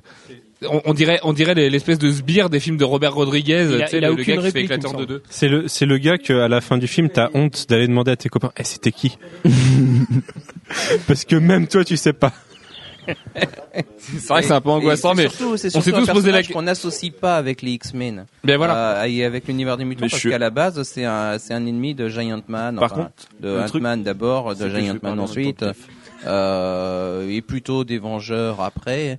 Et puis, euh, ouais, non, il est pas vraiment catégorisé euh, mutant, même s'il l'est. Par contre, euh, ça c'est le genre de perso, je, suis à peu près sûr que les gens avec des grosses lunettes, des écharpes et les vêtements de leurs grands-parents, ils vont dire ouais c'est le papa de Storm. Je le sais, j'ai j'ai un t-shirt de comics. Enfin, c'est ça, ça, ils vont faire l'amalgame direct. je, je vois de quoi tu parles, mais ça n'a pas forcément sa place ici, Gilles. Euh, c'est les gens qui font des t-shirts Star Wars en faisant une pub avec des battle enfin des Vipers de Battlestar et parce qu'il faut savoir que C'est un peu Célio, gens-là. bon, euh, euh, écart du podcast, hein, mais Célio vient de, vient de lâcher une pub de sa collection Star, de, de t-shirts Star Wars, et dessus, au lieu de mettre un X-Wing, ils ont mis un Viper de Battlestar Galactica dans la vidéo promo. Et ça, et ça, ça craint, vraiment. Un ou général. Et Merci. pour revenir dans ce qui va, juste avant d'enchaîner sur la partie spoiler, mais en fait on est déjà dans la partie spoiler, la fidélité aux comics. Il y a quand même beaucoup, beaucoup de clins d'œil. Alors certes, c'est pas des clins d'œil visuels comme on a pu avoir le Gant de l'Infini dans Thor par exemple, qui va peut-être servir finalement très bientôt. Euh, c'est oui mais on est on est dans les spoilers donc euh, on a le droit. Ouais mais pour le Gant de l'Infini on a le droit parce que les gens les gens le savent qu'il y avait le Gant de l'Infini dans Thor. Même si on l'a pas vu parce qu'on l'a pas vu. Euh, Il y, a- y avait quand même le l'Infini dans Thor. Ça, on l'a vu avec câble. Tu l'avais vu toi le Gant de l'Infini Banner euh, dans Thor? Dans la, dans la salle des trophées parce que euh, je sais pas si j'ai je connais Moi, une je seule l'ai pas personne vu, qui a réussi à je le l'ai pas voir. vu dans la salle des trophées. Moi, je l'ai vu par contre euh, Dans le Art of Thor, dans, qui est sorti dans le là. Art of Thor, ouais. Art of the Movie. Et pourquoi tu l'as pas dit? Ils ont bien insisté dessus quoi sur tous les trophées qu'il y avait dans la salle des trophées Euh, Bah, moi je l'ai pas vu du tout vois le perso mais bon. l'Infini, Bah euh, respect dans hein, la si tu l'as salle vu des parce que moi je trophées. suis vraiment passé à côté mais bon toujours est-il qu'il y a quand même une fidélité Ça, Max me fait enchaîner et il y a, il y a quand même la fidélité euh, aux comics dans le sens où il y a beaucoup de lignes dans les dialogues qui reprennent des noms d'arcs connus des comics. On pense aux enfants de l'atome par exemple. Alors même si c'est le surnom des X-Men globalement, ça peut faire référence à Children of the Atom et la VF a un petit peu massacré ça dans le sens où Si on pouvait la traduction aussi. littérale de Tom Laforge n'est pas bien ce que tu fais. La traduction littérale de pas mal de dialogues a un peu massacré ce côté et on retrouve pas les noms français dans la traduction et dans les éditions françaises de Panini par exemple. Donc ça c'est un petit Mets peu le dommage. calme dans ton esprit. Oui, mets le calme dans ton esprit par exemple, ça fait un petit peu mal mais il y en a plein à un moment euh, je, je sais plus, ça, ça se voit qu'en VO, euh, il lui place un truc, c'est sur le complexe du Messi, sur Mécha complexe par exemple. Et euh, d'ailleurs, il y a une image christique à la fin avec Kevin Bacon euh, qui est assez déplacé. Mais Attends, le bacon, le Christ, voilà, bon, c'est bon. Non mais c'est pas possible. c'est pas possible. Enfin, toujours est-il que c'est assez fidèle au comics. Retire les micros. Sans faire appel à, oui, il est 3h36, oui, ben, C'est où le sans, sans faire appel à, à des bibliothèques pleines de, de runs de Brubaker et de Matt Fraction et de, de plein de choses mauvaises comme Sisterhood et ce genre de choses. Euh, Il y, a, il y a quand même pas mal de références aux, aux dingues de comics. Et euh, oh, je sais plus, du coup je les ai oubliés parce que ça fait un moment, mais à un moment Xavier dans un dialogue place un truc sur un sur ce qui s'est passé dans dans le complexe du Messie et et c'est bah, c'est assez jouissif euh, malheureusement. On, on doit se contenter de peu, mais c'est assez jouissif pour nous. Bon, on va enchaîner sur le, le caméo du film. Enfin, les caméos, parce que finalement, il y en a beaucoup. Manu, je te laisse les introduire. D'accord, bon. C'est un caméo dans des caméos en fait. Comment ça, un caméo dans des caméos? Parce que c'est la scène de recrutement qui est un, un Ouais. enchaîné de caméos. Et à l'intérieur, il y a le caméo principal, Tu donc qui est Jackman euh, dans le rôle Wolverine. Mystique Non, je pensais au, au caméo que tout le monde va faire. Ah, c'est l'idéal. Ah, celui, genre, bon, le griffu, quoi. Bah, en fait, c'est pendant la période, comme dirait, comme dirait euh, Sullivan, dans la période euh, buddy movie du film. C'est-à-dire quand, quand Charles et Eric euh, se mettent à recruter euh, grâce à Cérébro, euh, Cérébro qui, qui, qui, qui inscrit des coordonnées, euh, tu sais pas trop comment d'ailleurs. Enfin 60. bref. Euh, c'est la période où ils cherchent tous les mutants euh, qu'ils trouvent. Où ils trouvent tous les mutants qu'ils cherchent peut-être. et, donc, ils se, rendent, ils se rendent un moment dans un bar dans lequel se trouve Wolverine. Que nous ne nommerons pas, enfin que, que, qu'ils nous ne savent, nommerons pas. qui ne savent pas que ce c'est. Wolverine à ce moment-là. Et avant même d'avoir pu lui dire bonjour, ils se font envoyer chier avec euh, allez vous faire enculer tous les deux. Allez vous faire foutre. Non, enculé. Non, Non, enculé. ah non non. Enculé. Ok, enculez-moi, c'est bon. Et là, c'est c'est bon, c'est voilà, il ils, le ils prennent assez mal et partent. Voilà, ils cherchent pas. Mais c'est ça qui est génial, c'est qu'eux qui sont assistants avec les autres, tu sais que cette scène-là avec Wolverine, elle est là vraiment juste pour le clin d'œil. D'ailleurs, elle dure assez longtemps finalement, parce qu'après on voit Wolverine qui est avec le barman et son Sky, mais euh, et, Wolverine fait, qui n'a pas assez de cheveux Hugh. Jackman n'a jamais aussi bien joué euh, Wolverine. Eh bah oui, c'est assez triste, hein, mais. euh, En, en deux phrases, en fait, là, ça captait tout, euh, tout le caractère de Wolverine. bah, comme disait Alex tout à l'heure, c'est la première fois qu'il le joue trapu. C'est la première fois qu'il le joue avec les épaules en Alors, avant. il est et- assis, c'est filmé derrière le bar, donc on voit pas ses jambes, on le voit pas debout. Ça aide pas mal. Et donc, comme il est accroupi, ouais, un peu affalé sur son bar, là. Accroupi, non pas. Non, accroupi, non, il est pas accroupi sur le bar. accroupi sur le bar. euh, Il a du mal à être sous Wolverine, c'est un peu son problème d'ailleurs. Mais, euh, mais c'est vrai qu'il est assez jouissif dans le sens où t'es vraiment dans un moment où il arrive entre deux recrues mutantes et tu dis putain c'est Wolverine quand même et tu vois Xavier et Magneto qui se disent bon bah c'est pas grave si on l'a pas celui-là et après on connaît l'importance de Wolverine dans X-Men 1, 2, 3. Et n'empêche pour le, enfin, entre autres, donc entre autres caméos dans, dans cette scène-là, on a aussi, euh, on aperçoit brièvement euh, Tornade et Cyclope. Et d'autres, bah non, je sais pas si c'est qu'on les a pas reconnus ou. Rien que ne serait-ce qu'en même temps que Cyclope, t'en as un autre que j'ai. Enfin, c'est une fille, mais je sais pas qui c'est, elle est accroupie. Ouais. C'est tout. Mais est-ce que c'est quelqu'un qu'on est censé parce qu'elle reconnaître est en couleur. En fait, c'est une Oui, mais c'est un mutant. Oui, mais c'est une scène en noir et blanc, justement, c'est un mutant, donc on est censé le reconnaître. Et euh, pff, Ouais. on C'est reconnaît ça un dans mutant les lambda. lunettes noires. Et moi j'ai eu honte de croire qu'il y avait Dazzler à un moment et en fait c'était juste une pauvre stripteaseuse et moi j'étais persuadé que c'était Dazzler et j'étais trop content et j'ai fait ah c'est Dazzler et en fait non c'était juste une stripteaseuse du club de Sébastien Shaw. Ah, Et du coup, tu l'aurais dit, tu l'aurais, tu l'as dit à voix haute ou pas? Non mais par contre je me souviens avoir fait des gestes de main en disant ah c'est Dazzler. Mais du coup, t'as eu honte de toi-même, les autres ont pas eu honte de toi, donc c'est pas trop grave. Voilà. Et scène, euh, scène, enfin, j'ai trouvé l'effet buddy movie assez intéressant dans dans le sens où c'est vraiment le l'effet euh, l'effet processus accéléré, enfin effet accéléré d'un processus répétitif quand ils cherchent tous les mutants et que les coordonnées s'inscrivent. Et ce qui est marrant, c'est qu'au final, on voit la feuille avec, euh, je sais pas, une trentaine de coordonnées facilement, et ils se retrouvent avec quatre mutants quand même. hein. Ça veut dire qu'ils sont quand même C'est pas vrai mal. qu'il les recrute pas à la suite, à la suite. envoyés et chier, hein. Ils en gagnent pas de nouveaux, en fait. Ouais, c'est. Bah, ça se trouve, ils avaient honte de s'être fait envoyer chier par tout le monde, hein, ils ont juste mis euh, Wolverine. Non mais Il c'est y en avait d'autres, c'était trop loin. Hein. L'Afrique, ça fait. euh, oui il Faut y aller, hein. Il y en a où ils ont juste pas dû aller mais mais c'est vrai que c'est marrant du coup parce que tu peux imaginer qu'il y a pas mal de mutants qui les envoyaient bouler et puis ça paraît logique. Bon, après, euh, Ça Wolverine, été- il est censé être un petit peu en mode baroud à ce moment-là, donc il doit être loin, non, normalement. Bah pas forcément non. Si, euh, cette époque-là. il- Dans les années 60 Ouais, on sait pas trop où était Wolverine. Si, moi je Mais sais. même même quand t'es Moi assez je sais, il me l'a dit, ok même Ça quand t'es assez accro à la continuité de Wolverine et c'est notre cas. En 62, en 62, il est à Chinatown à San Francisco. Début so- des années 60, il est à Chinatown. Ouais, mais San début des Francisco. années 60. Il est- Est-ce qu'il est resté pendant 3 ans à Chinatown? Eh, Il a eu le temps de, de faire. de faire, Ouais. des, de faire des choses. Voilà. Euh, on va. Autre caméo, Rebecca Romijn Samos en, en mystique adulte. Quand- Oui, c'est quand- vrai. Quand Eric trouve qu'elle est trop jeune, et du coup elle se transforme en une version adulte d'elle-même. Et Oui. c'est euh, l'actrice qui joue euh, Mystique dans la première trilogie. C'est vrai que c'est un clin d'œil qui est assez marrant. Surtout qu'elle est plus jolie mal- la mystique de la première trilogie, donc. euh, C'est mal fait. Oui, mais au moins ça fait plaisir parce qu'elle Elle est fait vraiment grosse, plus, du coup, elle est avec cette- vraiment plus jolie. Par contre, elle fait vraiment grosse. Elle fait, tu sais, le genre d'actrices qui sont un petit peu tombées mal dans la drogue, l'alcool, ce genre de choses. Pour moi, Mystique, dans tout le film, elle fait un peu grosse. Mais oui, la- la- la- l'actrice est pas super euh, bien faite. Ouais, ouais, elle est, Elle est ronde, elle a des formes. et tout. Elle est très très jolie. Elle est pas ronde, elle est poirique. Elle est pouvoirique. Elle est hyper jolie, elle a des formes, euh, je trouve très très bien. Avant de, Je la trouve de- bien plus jolie que, euh, que Frost. avant de sauter sur la fin du film Ouais. et le, le, le rapprochement qu'on peut faire à Star Wars, moi je voudrais quand même revenir sur la musique, qui est, qui est quand même vraiment pas terrible parce que la scène héroïque à la fin où il y a une espèce de musique qui tourne en boucle, mais tu sens la musique de studio d'un compositeur pas inspiré du tout. C'est quand même vraiment vraiment Ouais. cheap pour le coup. J'avais complètement oublié, mais ça m'a tellement choqué. Je voulais insulter le mec qui qui soit viré, je sais pas. Mais c'est horrible. Ah la musique ça fait vraiment. La, euh, la, la première scène tin, les commence- héros sont arrivés, oui. Il me semble que c'est quand euh, Banshee commence à voler ou je sais plus. Et là, t'as t'as l'impression d'avoir une musique de Warhammer en 7 bits.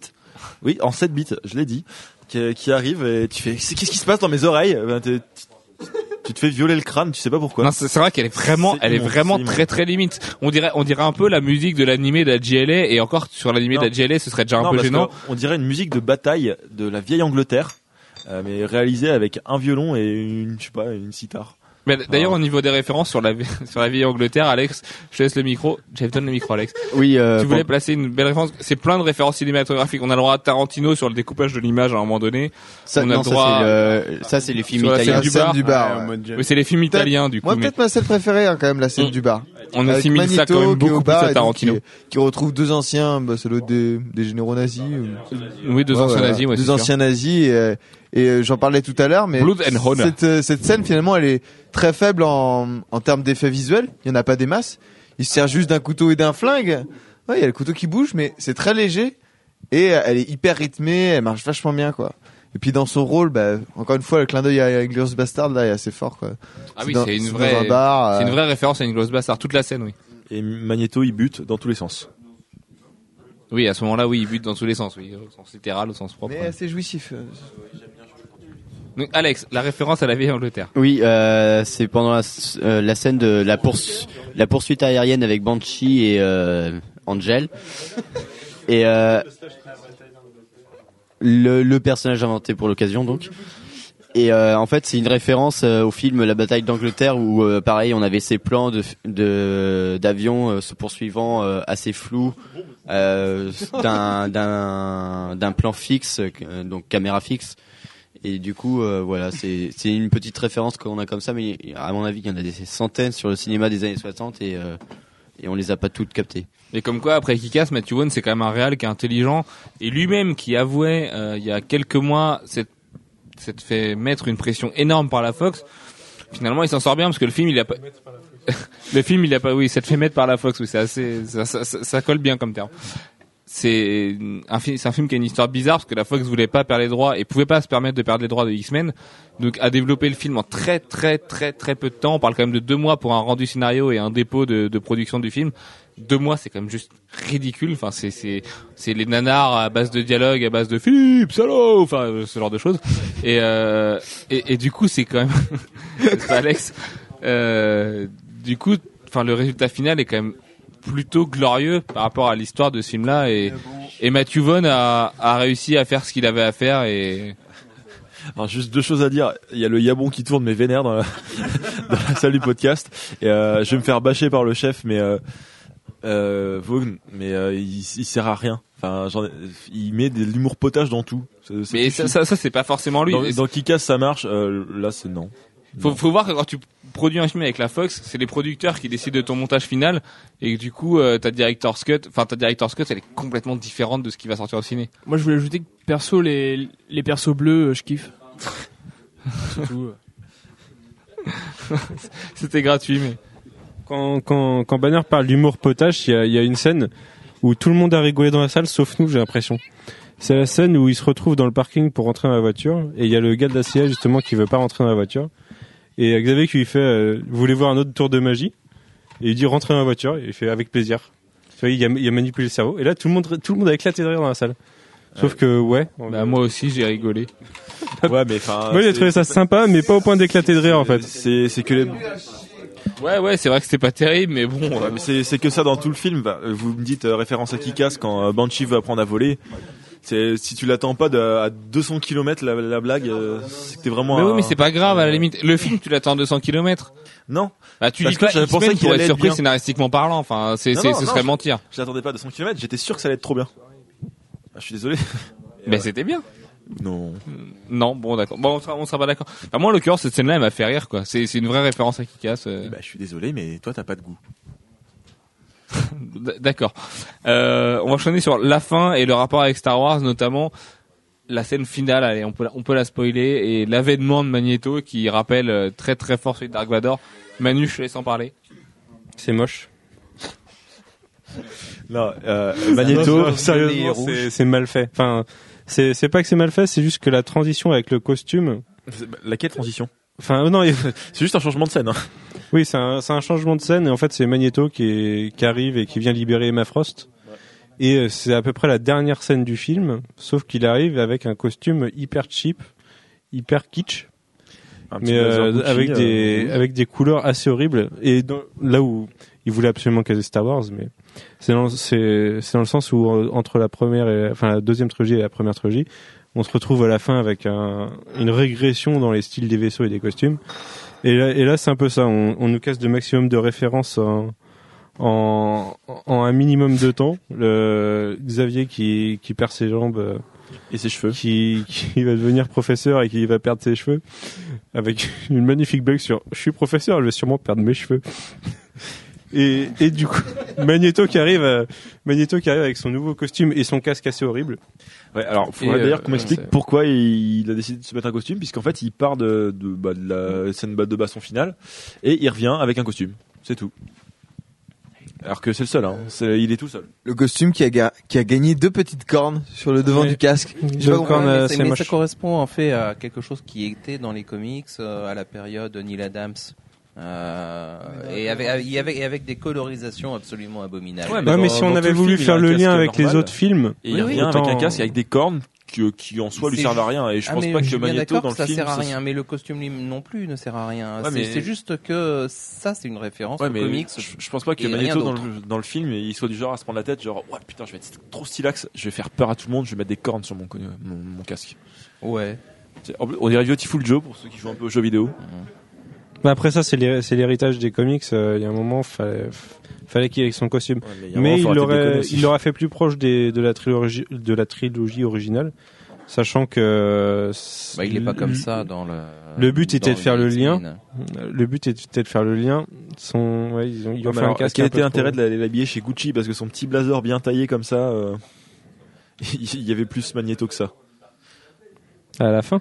bah oui il a une cape euh, une- un drap en fait et un, un espèce de ouais de je sais pas de petite veste euh, bien taillée de vraiment de, de couturier et un pantalon euh, tu- qui sort de je sais pas mais qui sort vraiment Je me souviens que ça m'a choqué visuellement, mais le détail, euh, j'avoue que j'en et souviens. le, le, le, le rouge sur violet ou violet sur rouge je sais plus c'était Ouais, ouais, mais- non, c'est du rouge sur du violet ou du violet sur du rouge, je sais plus exactement, mais effectivement, on est, on est dans ces, on est dans ces couleurs-là, qui sont effectivement des couleurs qu'il a utilisées à une certaine époque. ah, mais elles passent Hmm. très bien c'est les meilleurs Euh, non, c'est pas les meilleurs. C'est abominable. Mais c'est comme ça. Bon. Passons à Darwin. Parce que c'est un mutant qu'on n'a pas cité encore. Et qui a, qui a pas fait grande impression dans le film, on va dire. je, je crois que Max Euh, va nous en parler Ouais. C'est juste que moi, ça m'a choqué parce que Darwin, c'était le, bah, le seul, euh, le seul black de, de l'équipe, et c'est le premier qui meurt. Je trouvais que faisait, euh, si si, c'était, qui meurt comme une merde si, c'est le seul blague de l'équipe. si si, hein. Pixie, elle est pas black non. Non, les, Ouais, non, les métis, je pense. Elle est ouais. métisse. Ouais. Hmm. Mais c'est le premier qui meurt et moi ça m'a choqué. C'est tout le monde un truc, c'est tellement un truc euh, un peu cliché qu'on entend, euh, les cinémas américains, le black c'est le premier à mourir. Je pense que c'est une, une horreur classique qu'il faut Moi, ce qui m'a plus choqué ça, me- ça rappelle le community avec les zombies. Quand il y a Abed qui, qui Ouais, dit à Troy, euh, vas-y, sois le survivre. premier noir à survivre jusqu'à la fin. Voilà. Ouais, C'était mais un peu ça. là, Ça, c'était- c'est un, un peu récurrent dans tous les films américains, j'ai l'impression. Ouais, Bah, mais c'est un- triste. Ouais, voilà, ouais. si C'est triste surtout quand trois secondes avant t'as fait une référence sur euh, sur l'esclavage en, en faisant un gros plan sur lui quoi. Non, surtout que Darwin, euh, c'était ça. l'un des visuellement, je trouvais que son pouvoir était bien ré- réussi. Il. Quand, quand, quand il a son espèce de carapace, je trouvais que c'était bien intégré. c'est euh, dans les comics justement qui, est, qui, a, qui a ce pouvoir-là. ou- Darwin. Ouais, c'est dommage parce que Darwin, il, tu m'excuseras mais là euh, Premier fou rire de Gwen. On l'a attendu longtemps, mais ça y est, il est parti là. C'est foutu. Moi, je vais essayer de couvrir la fuite. Euh, du coup, Darwin, ben, tu le vois, il est classe dans le truc. T'as l'impression que ça va être le bourrin euh, vraiment qui va qui va casser des dents. Et il meurt sur une petite flamèche comme ça. Tu fais Ouais. bon, bah, Moi, ce qui m'a plus Mais en choqué fait- dans l'histoire, c'est pas le fait qu'il soit noir, mais c'est la façon dont il meurt en fait. Ouais, il- moi il ce est que, ce vraiment que je comme un pense en clochard, fait c'est que son pouvoir aurait fait qu'il aurait été trop trop dur à combattre après. Bah, Et Ouais. et du coup fallait l'éliminer vite et fallait l'éliminer vite fait bien fait. Et par contre ce que je trouve un peu triste c'est que la façon dont il meurt, il y a Shaw qui lui dit vas-y adapte-toi à ça. Et on se dit tiens il va il va il va devoir s'adapter à ça et se retrouver transformé genre Ouais, en fait, le truc, c'est qu'il devenir met euh, un- devenir de la pierre euh, définitivement ou autre. Faut, faut peut-être expliquer un petit peu vite fait. Ouais. C'est que le mec, il lui met euh, des- une espèce de Une flamme, boule enfin, de d'énergie dans- pouvoir une dans, Boule dans le a flamèche. récupéré d'Avoc. Donc, il est censé lui a balancé un Ouais. truc, il l'a plus récupéré flemme. énergie Donc, et il balance dans Voilà, la c'est bouche. exactement Donc ça. euh, Darwin est censé brûler de l'intérieur. On voit qu'il commence à s'adapter, euh, être plus ou moins fait en cendre, et donc tout le monde pense qu'il va rester dans un état un petit peu chelou, euh, enflammé, et en fait non, il meurt. Ouais. Et non, puis, il, dit, il fait pouf. il y a un autre côté qui, qui est un peu ridicule dans, dans cette scène-là, c'est qu'il lui fait ouvre la bouche. C'est un peu ça, il lui ouvre la bouche et il lui met la gélule dedans, quoi. Mm. Euh, Ouais, ça passe, c'est un peu. Ouais, il lui met une moche patate. Et Prends ton fini. cachet, quoi. Mais ouais. Moi, je propose qu'on. Mais surtout qu'en fait, dans, cette scène-là, il y a le black qui meurt et la métisse qui passe du côté obscur. Je dis ça, je dis rien, mais. euh, enfin, voilà. C'est vrai qu'au niveau des quotas ratio, c'est un petit peu limite comme scène, mais bon. euh. Non, mais toujours est-il que le, la le moment où il lui met la boule d'énergie dans la bouche, justement, ça fait assassinat froid. C'est un truc qu'on a déjà vu, c'est dans le cinéma hongkongais et tout, ça se voit vachement, tu sais, le mec qui va, qui va insérer juste tout doucement le, le flingue dans la bouche du gars, qui tire dedans, bah, c'est exactement la même chose, sauf que la même derrière, euh, ça explose à, pas, à quoi. la mort de Sébastien Chaud à la fin où t'as la pièce de Magneto qui lui rentre dans le front. Ça, moi j'ai ça, ça moi c'est pareil, j'ai pas compris quoi. Ah si, le fait l- qu'il absorbe des chocs, s'il veut qu'elle rentre la pièce, faut qu'il la force. mais justement, il y a pas de, il y a pas de choc, euh, c'est une pression. Sachant que c'est quand même, c'est le, c'est Xavier qui arrête le temps aussi, donc, euh, Non, Ouais, mais il non, arrête pas il le arrête temps, pas le temps, Xavier. Il arrête il arrête chaud. ouais, mais il, il paralyse chaud. Ouais, mais physi- Euh, physiquement, en fait, quand t'es paralysé physiquement. Non, mais physiquement, mec, on parle de X-Men. euh, Ouais, tu peux lancer des lasers, mais tes lasers, ils, ils mettent du feu. Là, Mais le mec, mais- la pièce, elle est censée mais lui pousser sa tête à chaud. Hein. on parle de X-Men, on parle pas de L3 de science ou quoi qu'est-ce. Non mais vraiment parce que là euh, la, la pièce elle traverse la tête t'as l'impression qu'il met euh, je sais pas du, du beurre enfin il coupe du beurre vraiment Mais c'est vrai que la scène n'est pas génialissime. Moi, je l'aurais bien vu beaucoup plus sèche, en fait. La pièce, Non, elle, enfin, oui, si elle on parle rentre de- doucement et elle repart d'un coup. Ah, et bah, sais, ça. Si on parle de physique, quand euh, quand euh, mince, Avoc, euh, Beast et Azazel font une chute et qu'ils se sauvent parce qu'Azazel il se téléporte un peu plus bas, il y a toujours l'énergie. euh, L'énergie cinétique, elle est toujours là. il y a oui. toujours l'énergie cinétique. Ils auraient quand même dû s'écraser comme des merdes sur le bateau. Mais Non, ça change. mais non, ça change rien. T'as toujours l'énergie cinétique. ils conservent leur énergie cinétique. Eh, C'est pire que c'est pire que le pire des débats de physique du monde, les mecs. C'est horrible. Enfin, Pour quelqu'un qui connaît rien en physique, par exemple, c'est horrible. Mais. Enfin, bref, tout ça pour dire que Darwin, euh, voilà, un peu déçu par par le destin du personnage. bah ouais, Surtout que c'est un destin. T'as l'impression que dans les comics et euh, au cinéma, il est destiné à mourir. Destiné à mourir mal, Donc, ouais. euh, Mm. Voilà, que ce soit sur Krakoa ou euh, ou à cause de Sébastien Shaw, bah le pauvre, il a toujours des morts un peu pourries. Mais il renaît tout le temps, comme dit Alex. Donc. euh. Il s'adapte à la mort. Tu veux quoi, Gilles? Pas le micro tu- D'accord, ok, tu veux ça. Tiens. Euh, dernier point du plan, le traitement de chaque mutant. Donc Manu, je te laisse commencer. C'était Gilles qui voulait, qui voulait dire pas mal de choses là-dessus. Traitement. Bah moi je vais commencer par Xavier parce que bon, je, je maintiens, ça fait à peu près 15 fois que je l'ai dit en off ou en on. euh, pour moi Xavier c'est un hypocrite. C'est un gros hypocrite et il est chauve Et il est pas encore chaud. Mais moi, je l'ai pas trouvé euh, hypocrite. Enfin, j'ai trouvé naïf plus qu'hypocrite dans le film. Bah peut-être naïf. Oui, mais justement, sa naïveté fait qu'il est hypocrite. Parce qu'on le, on le voit constamment aller nous balancer que c'est bien d'être mutant, qu'il faut être fier d'être mutant et qu'il faut s'afficher. Mais derrière, il interdit à Mystique de s'afficher en tant que, euh, enfin, sous sa vraie forme. Mais il s'affiche pas non plus, lui, en tant que mutant. Non. Euh, Et même, c'est- euh, seulement quand ils sont un peu contraints parce qu'ils découvrent qu'il y a, il y a Shaw, euh, Frost et les autres qui sont là, qu'ils le révèlent entre guillemets, mais pas pas de façon complètement publique. C'est juste euh, juste euh, aux personnes qui qui peuvent lui donner accès et lui permettre de retrouver les autres. En, en vrai, Mystique, il lui dit pas, euh, il lui dit pas de se cacher. Il lui dit t'es moche. En, en soi, il lui dit ça. Il lui dit aussi Non, qu'elle est moche. dit, ne te fais pas remarquer, c'est Il lui pas dit la que peine. personne la trouvera belle dans sa forme originale. Ouais, donc il lui dit qu'il est moche. Qu'elle est moche. c'est- plutôt euh, Hank McCoy qui, qui lui dit ça clairement à la fin. Ouais, mais McCoy, il veut la pécho. ça, oui. Non, non, mais Non, euh, Xavier, quand elle lui demande s'il veut sortir avec, Ah oui, c'est vrai que Xavier dit ça aussi. il dit non, Ouais, Xavier un peu trouve- frigide. hein. Personne te trouvera belle comme ça, quoi. C'est vrai que Xavier, sexuellement parlant, il est pas hyper engageant, enfin, avec Mystique. Non, mais moi, c'est- c'est c'est- c'est tout con, hein, mais ça m'a quand même pas mal marqué. Bon, alors certes, c'est sa demi-sœur et euh, Ouais, il y a ouais. un lien familial à respecter, mais Mon cul, t'as ouais. t'as l'impression qu'il est un peu coincé avec elle quand elle arrive nue devant lui. Il est un peu ouh, que, que fais-tu? Alors que, enfin, Magneto, il a pas, il Non, a pas l'air d'être si que ça, quoi, finalement. Et en plus, elle est un peu jeune par rapport à Magneto. Moi, ça m'a choqué. Hein. Il a la justement, euh, elle s'est adaptée. Elle, fait, elle fait 15 ans, quoi. Et lui, il a la trentaine. En plus, au début, il l'avoue lui-même. Il lui fait, euh, non, mais t'es un peu trop, un peu trop jeune pour moi. Elle a dit on verra Puis, plus tard. Après, oh, on s'en fout, hein. Après tout. Bon, En bleu, t'es on change sexy. de perso parce que c'est de la merde. Magneto. Magneto, grave bien traité. Euh, je pense qu'on est tous unanimes là-dessus. Oui, non, Et effectivement. du coup, oui, sincère non, non, ou manipulateur? Ou les deux? Euh, euh, fourbe. Moi, je le dis. Qui ça euh, Magneto. Eric. Pas fourbe méchant, mais euh, il sert des gens. Il Et sert après, il va des charcler comme gens, un il est... Ouais, non, je le trouve honnête, moi. Moi, je pense que il a un but et il est sincère sur son but. Il Ouais. veut buter chaud. Il Et euh. C'est juste que les autres, ils se masquent un peu sur le. Non, en plus, ouais, t'as raison je de que- souligner, Manu, mais en même temps, il le dit clairement. hein, ouais, il le dit clairement. fait, Tu sais, je, je vais le tuer, quoi. C'est plutôt les autres en fait qui se qui ont- qui qui se voilent la face, oui, et qui puis, pensent euh, qu'ils vont Xavier pouvoir le le, le comment faire on est passer. des espère quoi. trop euh, que euh, Demain, on s'achète tous le casque. qu'il va passer du côté lumineux au lieu d'être du côté Alors là, il y a obscur. le chef qui pète un câble.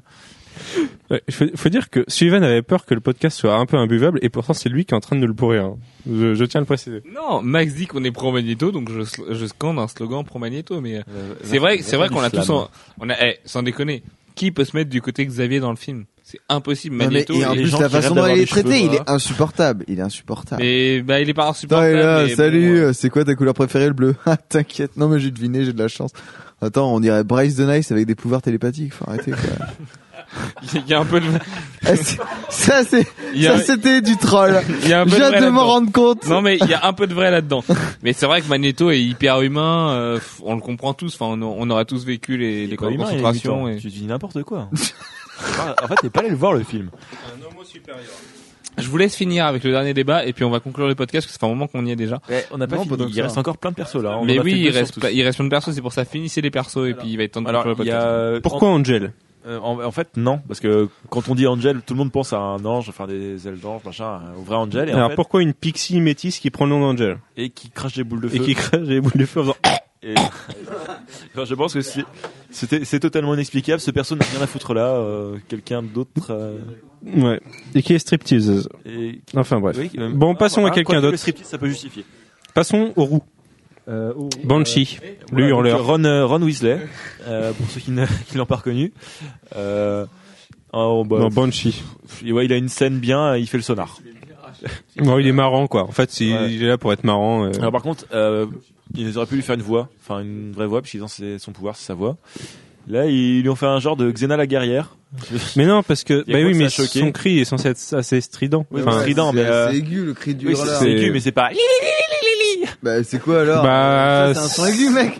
si, moi je vois ça comme ça, tu vois. Enfin, un, truc aigu. Ouais, non, mais Fais- aigu. Fais-nous, fais-nous le son aigu que, que t'aurais bien aimé pour Euh, le hurleur. attention, mi, mi bémol.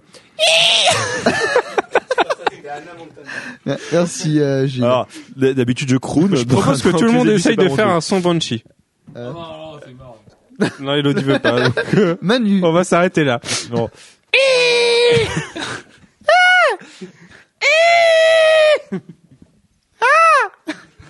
Non, Jeff- C'était la minute insupportable à écouter. t'as envie de le faire. Non, non, Désolé. non, pas du tout. Moi, j'ai pitié des auditeurs. Désolé pour vos oreilles, il fallait qu'on se lâche. Il est exactement 4h04 et on n'en peut plus beaucoup. Voilà. Donc Banshee, on s'en fout. Hein. non, on s'en fout pas de Banshee. Arrête, en Je plus, c'est un des plutôt bien meilleurs dit, hein. Ouais, c'est on, un des a, on a bien persos, commencé, surtout quand on ne ils part pas dans le troll. Non, mais c'est un des jeunes mutants le plus développé du film finalement. Ouais, mais pourquoi? Oh, pas tant que ça, arrête. Bah, C'est- juste pour qu'on comprenne ses pouvoirs, parce que les gens le connaissent pas. important par mais je pense qu'il a un costume qui déboîte, mais vraiment. en Avec, euh, avec Je pense le que le design de ses ailes est hyper important sur Banshee parce que c'est Bah, comme bah, ça qu'il fait tout le perso. travaillé. Mais non, les arrondis sur les ailes, c'est magnifique. Non, leur costume, dans le j'aime bien, costume, moi. euh, ouais. J'aime bien leur costume. Pour moi, le seul, euh, le seul mu- élève mutant qui a été bien travaillé, enfin, qui a été travaillé un petit peu, c'est, c'est Beast, en fait. Les autres, c'est un peu des faire valoir, euh, pour avoir d'autres mutants, quoi. Voilà. Donc, Ah, donc Banshee, on s'en fout. Bah, Avoc sert à rien. Avok fait du hula hoop. je, je crois que tout est dit. Avoc ne sait pas se contrôler, puis Avoc sait se contrôler. Ça, c'est, ça, c'est le résumé d'Avoc. c'est- le thème, c'est le thème de départ. Hein, C'est toute le thème d'Avoc.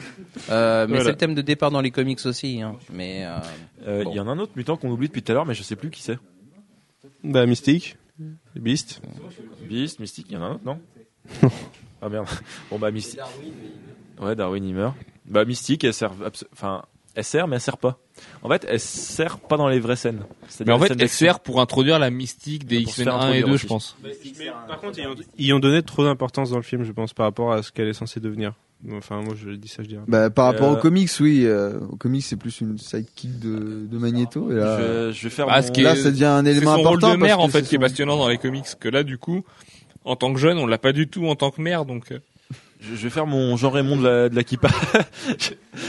Non, juste pour savoir, parce que, ouais. Est-ce que Mystique, elle est censée être euh, super forte? Ouais. Bah, elle est bien Ouais. entraînée, on va dire. ouais, mais elle est- est-ce qu'elle est censée être forte? Enfin, avoir une. Elle a pas une, Oui, oui, pas elle est super forte. super donc, force. donc, alors, du coup, c'est cohérent qu'elle rattrape les, les poids qui lui tombent sur la gueule. Mais alors, pourquoi elle va jamais se battre? Bah, bah, ça, parce que Xavier veut pas déjà. Xavier lui a interdit d'aller se battre parce qu'il a peur que ça lui écorche euh, ses. Bah, Mais non, elle- Je vois bien elle qu'elle se bat après les euh, X-Men. C'est qu'on lui dise. Il lui dit de rester à la porte, hein, clairement. Oh, Vas-y, reste à la porte. Ouais, quelqu'un qui arrive, euh, faut qu'il frappe avant d'entrer. Des fois qu'il frappe à la carcasse du, du, Queen. Non mais ceci dit, c'est quand même grâce à elle que Beast défonce Azazel d'une espèce de prise de catch absolument jouissive. Et je pense que c'est elle qui a la, la pire, la pire expression faciale du film quand Xavier se prend une balle. J'ai pas fait gaffe. Ça, ça ressemble à ça. Ce qui est pratique dans un podcast audio, n'est-ce pas Mer- Merci Manu. ah bah non. Alors, euh, pour décrire la scène, euh, Oui, c'était une... oui oui, il, il- il mettra la photo. Il a dit qu'il le ferait. C'est la tête de Sonic mort. Ou sinon ça ressemble à Michael et Culkin un peu euh, sous beaucoup de cocaïne. N'est-ce pas? Euh, On s'éloigne du sujet qui était X-Men First Class. d'Emma Frost. Euh, Bah vas-y Jeff, je t'en prie. Cross, c'est un massacre. Mais non, ça c'est faux. non. Non, Emma alors, Frost, elle est d'accord. années 60. Non, est-ce Tu, que, trouves que c'est un massacre tu trouves que c'est un massacre aussi, Jeff? Relativement, oui. alors, Euh, parce que- si comme moi vous pensez qu'Emma Frost est censée être une bombe super magnifique, là c'est une espèce de machin Barbie. qui sort d'un fond de bar. euh, trop Barbie. crade. Moi, je trouve, Elle fait pute de luxe, c'est vrai. Non, elle fait plus de luxe pas cher. moi, je trouve que quand, quand elle est en version sous-vêtements, c'est vulgaire, mais il va me photographier là. Là, je veux la tête moi. hein. Mais ça sera Mais tout à quand elle est en, quand elle est habillée, enfin globalement habillée, euh, elle est bonasse quand même. Alors quand est-ce qu'elle est globalement habillée? Elle a une fois une nuisette. Non, elle a une combinaison en espèce de cuir blanc euh, qui la recouvre quasiment totalement. Ouais, Sauf la poitrine, bien sûr. Ouais, bon. Euh, ouais. Je vais avoir des problèmes. Euh, Whirlwind. Oui, parce que moi je suis étudiant en langue. Mais Whirlwind, il est juste. Whirlwind, il a redéfini le, Whirlwind. le useless en fait. Ouais. Whirlwind. Il a redéfini le useless quoi. Et il euh, balance des tornades et c'est vraiment tout quoi. Et pourtant il a un pouvoir. Et, Ah oui, si, si vous et avez il un a un gars pouvoir dans qui est le, hyper bien quoi. Ouais, il si fait vous de la- avez un gars dans le, dans le film où vous vous demandez qui c'est, euh, c'est Whirlwind. C'est l'Indien qui contrôle euh, les Non, tempêtes. c'est pas un indien là, c'est un beau gosse. euh, Il ressemble un peu à Bobby Six Killer quand même. Mais non, c'est un Indien. Il a un c'est côté. Bobby Six Killer dans le rebelle faisait un peu latino, c'est vrai. C'est celui qui brasse de l'air. C'est celui qui Qui brasse de l'air. Oui, c'est ça. Oui. Gwen Gwen C'était bien. Euh, Et puis Azazel, bah du coup, qui est Azazel, Azazel. qui est traité avec les genoux encore, puisque en fait Azazel il est introduit de rien, et c'est juste Azazel. Mais Azazel, c'est un perso qui est né en 2004 et depuis 2004, on l'a vu quoi, trois, quatre fois. Donc en dehors d'être le père de Diablo, il a quand même rien niveau background quoi ce perso. Donc euh, il est utilisé comme ce qu'il mérite finalement. Bah, il est rouge. Et c'est un démon déjà de globalement, oui. Mais bon, un on l'a démon, pas il se téléporte, il se téléporte beaucoup, très très vite. Et, Et, avec euh, de la fumée rouge. Et ils disent pas que ça pue quand il se téléporte, et ça, ça m'a déçu. Et pourquoi ça puerait Bah, parce que Bah, Diablo, que ça sent le soufre quand il se téléporte. ça Ah oui, Diablo, soufre. oui, ça sent le soufre. Et le soufre, pour information, c'est l'odeur du paix. Voilà. Euh, entre autres. Pas que, pas Ouais, que. Ouais, de- euh, de l'œuf pourri plus que je le suis paix. désolé, quand je pète, ça pue. Je- non, Je, veux crois qu'il est temps de censurer ce podcast. Donc, sur ce, on vous souhaite bonne semaine, bonne soirée. Et on n'a pas parlé. Et, et on en a assez et parlé. on de a- Beast. et on n'a pas parlé, on n'a pas donné nos notes. On- Ouais, on n'a pas donné nos notes sur le film, Sullivan. Ah, on n'a pas donné de notes sur film, c'est vrai. Eh ben- bah, allez, allez, un tour Allez, rapide un de tour notes. rapide Ça commence par Manu. 4. Parce que moi j'ai trouvé ça pas mal, que le rythme est sympa, qu'ils prennent le temps de mettre les choses en place. Euh, ouais, on, on nous présente les, les différentes situations, les différents personnages avant de les mettre en action et du coup c'est pour moi c'est pas mal. Moi, je mets 3 sur 5 parce que j'ai trouvé bien, mais sans plus. Donc, ça m'a pas fait rêver. Il y a pas eu a pas de beau de. gosse comme dans Thor. Ah ouais, voilà, ça doit être ça. Non, mais il n'y a pas eu de, de moments euh, particulièrement, euh, je sais pas, avec du suspense ou des moments fun ou des moments euh, émouvants. C'est pas ou- si mystique, elle va se taper euh, Magneto. Donc voilà, sans plus. Alors c'est sur 5 là. Hein. Oui. Donc euh, c'est le meilleur. sur. C'est c'est le meilleur film du monde. J'ai tellement adoré, je mets 0,2. T'avais mis Ouais, mais, 0,7. euh, plus j'en parle, plus c'est de la merde. Arrête. hein. C'est pas ce qui veut faire baisser la moyenne. Moi, c'est l'inverse, tu tard, en fait. Alex. Alex. Euh, moi, je vais mettre 4 sur 5 parce que j'ai bien aimé. Que pour un film grand public, parce que c'est quand même un film grand public qui est censé ramener quand même pas mal de thunes, euh, il prend des risques. Et euh, puis voilà, c'est un film sur les X-Men, donc forcément ça gagne un point. Et puis il couche avec le patron. Gwen Moi, je vais lui mettre 4 sur 5 aussi. Attention de pas rigoler. C'est bon Non, c'est bon. Pour, euh, pour la sobriété, puis la ligne directrice, euh, comme je disais. Mais la, la- la sobriété Voilà, qui est podcast comme la ligne du podcast finalement. Voilà, La sobriété qui a été notre ligne de conduite ce soir. pour le deuxième, ouais. Jeff Euh, moi, trois et demi, euh, parce que même si j'ai pas trouvé que.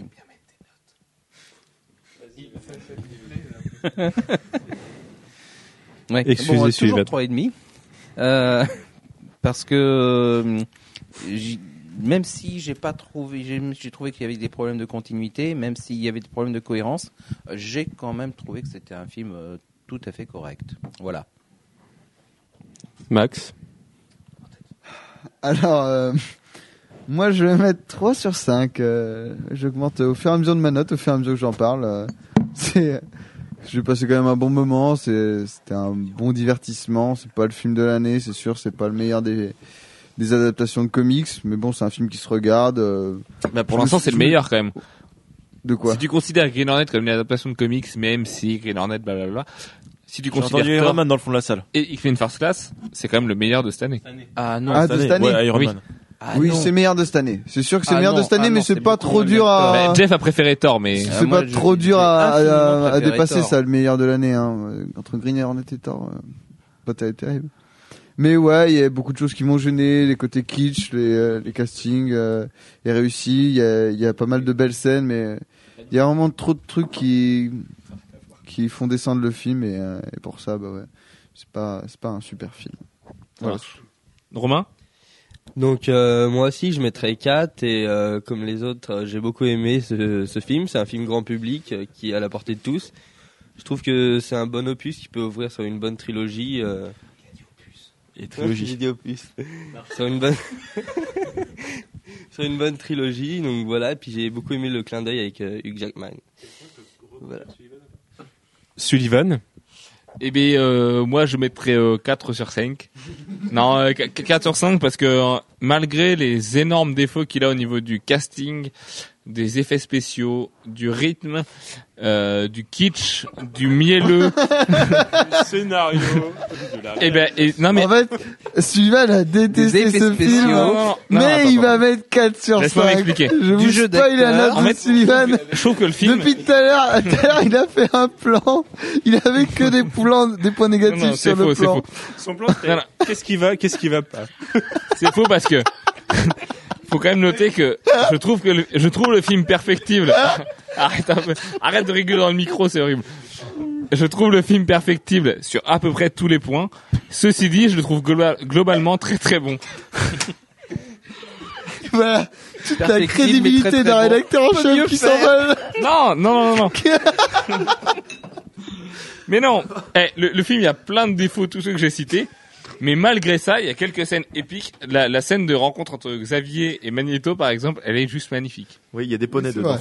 Et euh, moi, par exemple, la mort de Sébastien Shaw, ça m'a pas, ça m'a pas choqué qu'il n'y ait pas une dernière scène d'action à la Michael Bay avec des trucs qui explosent partout, quoi.